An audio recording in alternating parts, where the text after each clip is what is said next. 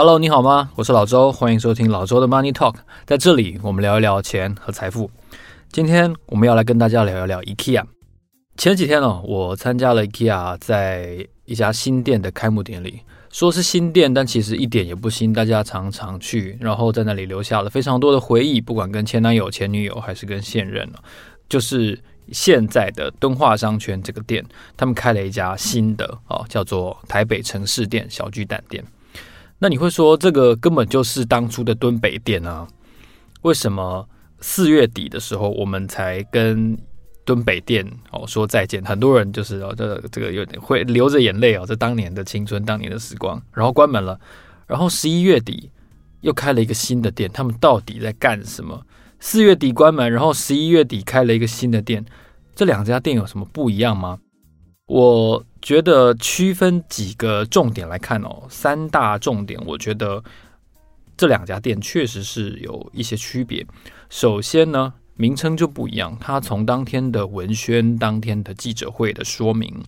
然后到整个店的分店的名称叫做台北城市店小巨蛋店，它都不叫做敦北店，所以它。IKEA 希望传达出来一个非常强烈的暗示的讯息，就是这不是一家旧的敦北店重开，而是一个新的概念的店型，他们叫城市店。城市店好像据我的了解的资料看到，是一个比较小形态的，而且是有一点整合线上跟线下趋势的这样子的一个形态的分店。它跟以往的嗯动辄大面积的店型是比较不同的哦，所以从名称，然后到它的整体的设计概念，其实城市店跟原来的所谓的标准店两者是不同的。那第二个差异呢，其实就是面积了。当初在旧的敦北店 IKEA，它的面积总共地下一楼加上地下二楼，大约是三千两百平。那现在呢，新的台北城市店哦，变成两千平，三千两百变成两千，大约是打了六折多。所以就算它六成吧，所以就有一千多平的空间没有了。好，那就先不管，因为那个是王朝大酒店它的二房东的事情。那大约减少了四成的空间。然后如果你实际去走一趟的话呢，你会发现新的 IKEA 台北城市店呢，它的一些示范性的展间，原来在 B two 哦，就是可以拿来当做你装潢概念的这样子的示范性的展间，基本上全部拿掉。然后比较占空间的，像是那种呃办公桌椅区啊，然后还有就是床铺区啊，然后柜子哦这种最占空间的示范性的空间，它尽量的缩小啊，或者是完全的完全的去除掉，像是那个呃示范性展间，它在 B two 就完全去除掉了，它尽量让你呈现一个呃比较方便、比较简单的装修概念。怎么说呢？它在陈列的基本上都会是一些可以带着走的轻便短小的东西，这样子的东西是这次台北城市店哦小物的主打。它不再让你呃来这边花比较长的时间去比较，然后去去构思，然后去设想你自己的装潢是不是要用这样子的概念哦。所以所以装潢的概念变少了，但是小物的概念变多了，所以小品项。家饰这样子的东西变多了啊，相对之下，一些大型的家具，它的空间就变少。他希望你把这样子装潢的概念流到哦，所谓的内湖店、哦青浦店，或者是它的那个小碧潭店，它这样子做比较明显的区分，透过摆放的产品的不同，让两种店型能够发挥一个区隔的效用，这是第二个差异。那第三个差异呢？如果你从 B two 开始逛的话，你会发现到一个很清楚的事情，就是一进去就是厨房用品。哦，以前一进去敦北店的 B two，它就是呃很多的示范性的装潢的房间啊，哦，呃这个衣柜啊等等这样子的设计。但是现在一下去就是厨房用具哦，跟以前是相当不一样的哦。那它。很强调这件事情，我觉得在我的解读，在老周的解读，感觉起来，他是希望，呃，在后疫情的时代，可能会感觉到许多的，应该说更多的消费者会常常在家下厨，所以厨房的重要性在后疫情的时代，可能远远比以前更加来的重要。所以透过这样子一进门就让你感觉到厨房选物带着走的概念呢，让 IKEA 这个品牌能够跟呃消费者在心中在吃的事情，或者说在下厨的时候的连结性变得更高。我觉得是有一个希望暗示你的这样子的商业策略的考量在里面。那它不仅是一开始进门就让你拿到厨房用品这么简单哦，实际上如果你去观察它 IKEA 这个台北城市店现在最新的面积的话，你会发现好像诶，它的餐厅跟它用餐区哦，整个动线面积好像没有很多的变化诶。没有错，我自己的观察也是这样子。你想想看哦，假设它的用餐区加上厨房，假设面积三百平好了，哦，原来的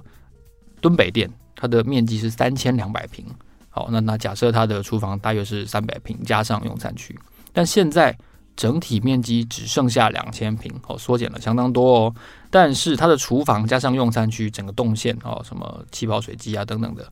面积还是三百平的话。诶，那比例其实是大非常多，对不对？因为我发现很多人对于 IKEA 的一个概念是：我去那边吃早餐，我去那边吃晚餐。哦，用餐区、用餐的体验服务、感受瑞典式的食物这件事情，对于呃过去这多年来说，IKEA 的品牌形象似乎是相当重要的一环。我觉得这个是台湾的消费者一个非常特别的的一个特性吧。哦，可以说是被餐厅耽误的家饰店。到底它是餐厅为主呢，还是家饰店为主？在别的国家，别的国家这个市场哦，特性可能没有台湾这么明显。在台湾非常重视瑞典式的吃，或者说 IKEA 式的吃这件事情，所以呢，它的用餐区面积几乎是完全没有变小的。所以这件事情就让我觉得非常的有趣。而且啊，它除了推出更多的厨房用具哦，让你希望带着走之外，它的餐厅面积用呃面餐厅的面积也没有变小，所以呢，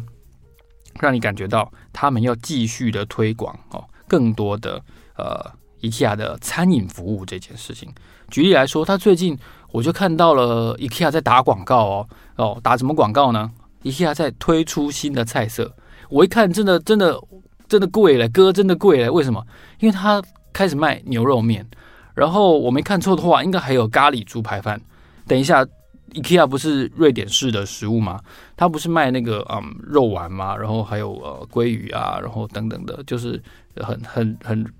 西欧洲式的的餐饮。但他现在开始卖 IKEA 的牛肉面跟 IKEA 的咖喱猪排饭，我老实说，我有点摸不着头绪。就是他希望强调的是什么？他是瑞典风格的牛肉面吗？还是台湾风格的瑞典牛肉面？这总之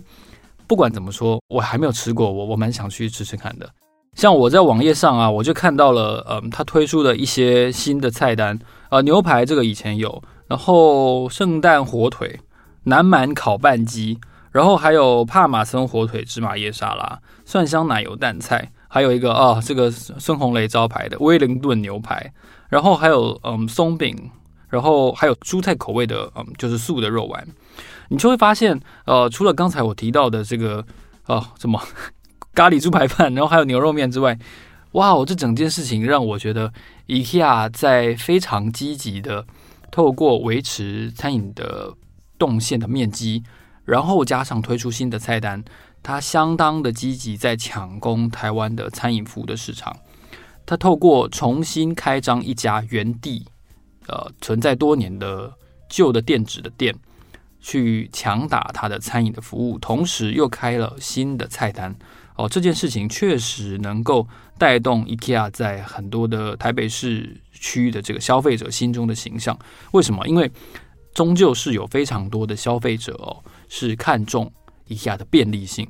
捷运跟公车高度可达的这个可触及的程度来到 IKEA 消费，特别是来到吃这件事情上来做消费。所以啊，我们在记者会上我们就看到，其实当天。台北城市店新开幕的记者会上，呃，公司特别邀请了一个消费者，好像是姓林吧，林小姐。他们就发现说，这个林小姐是每天以前每天都到敦北店去吃早餐，然后林小姐就因为敦北店关门了，关门了半年多，她就没有地方吃早餐，你知道吗？就很可怜的一个消费者。那这么忠实的消费者，当然一家新店在原地开幕的时候，他们就找他来切那个木头蛋糕。那从这件小小的记者会上的情节，你也可以看得出来哦，有相当一群人对于 IKEA 的餐饮这件事情有很有很强的粘着度。那如果说可以让更多人有这个粘着度的话，相信哦，重开台北城市店在原地哦，应该能够达到相当好的效果。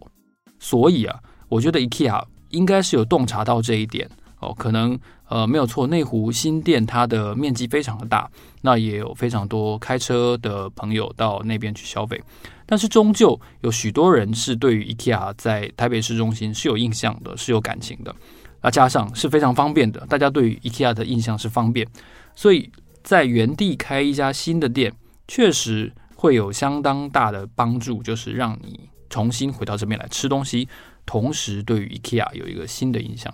IKEA 的招牌的商标颜色当然就是亮蓝色跟鲜黄色，但是在台北城市店，我感觉不到非常强烈的这种配色的感觉，反而是相对给我感觉比较柔和。我觉得在色调上，他们也刻意下了一些功夫，这点也是他们在呃城市店跟所谓的标准店当中希望呈现的一种透过视觉的颜色的体验。让你感觉到这是一家不同的店哦，这是一个呃没有说出口的商业策略。那接下来呢，我觉得 IKEA 的品牌的策略应该就会像我这样提到的，就是市区它以标准店来做行销。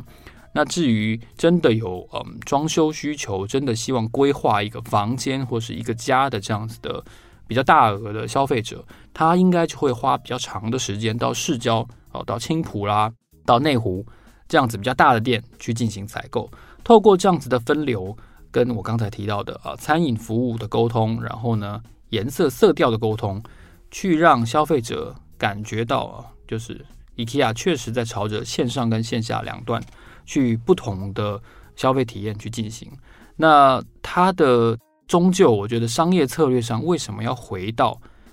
这个敦化商圈来开一家新的店，我相信呢，我个人相信，我还没有求证过，但是我个人相信应该是跟王朝酒店有一些租金上的新的协议。原来他是说租约到期嘛，好，所以关掉。我猜测也许是有一个新的协议是什么呢？就是他毕竟哦，他终究他的这个地主是富邦人寿嘛，所以富邦人寿是不是在整合都更这一块地上面有一些新的安排，或者说往后？呃，整个时程也不一定，因为在敦化商圈的另外一头，敦化北路的另外一头，那个啊，开发金控刚刚新的总部大楼已经启用了。然后这一段，呃，如果说有一个新的案子的话呢，其实对于敦北商圈会是一个非常大的注意。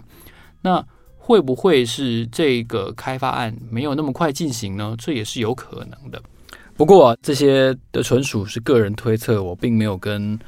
IKEA 有过求证，那相关的情节，如果我得到更多的资讯的话呢，我也会在文字整理当中为大家做一个分析。不过不管怎么说哦，其实过去这么多年来，IKEA 在台湾并没有开非常多的分店。那这一次他会选择原地重开新的店哦，我相信有他策略上的抉择。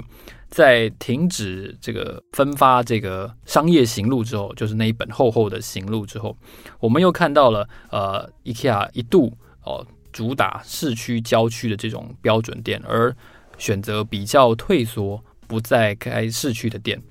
不过很快的，他们又重新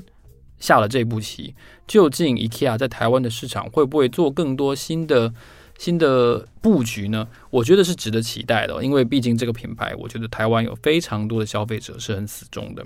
所以就让我们继续看下去，它会不会有更多的台北城市店这样类似的城市店在其他城市开起来吧。好，如果你喜欢这集节目的话呢，就欢迎你在 Apple Podcast 给我们按五颗星。呃，这是老周的 Money Talk 迈向第三年的第一集哦，我非常重视大家的意见。不管怎么说呢，我也曾经在两年中也看到了一些朋友给我打一颗星。我觉得其实对我来说都是检讨的机会，也让我变得嗯更谦虚一点，然后把整个题材发展的更完整一点，对大家的商业的策略能够解读的更详细。嗯，这都是很重要的意见哦，所以记得记得给我留下意见吧。好，然后那个抽书，我记得零规则有三个朋友到现在都还是没有跟我领。大哥啊，那个出版社一直在问我，诶，我要怎么办？大家可以赶快把得奖名单上面那三位朋友找出来吗。如果你中奖的话，请你写 email 给我。好，老周的 Money Talk，让我们下一集见，谢谢，拜拜。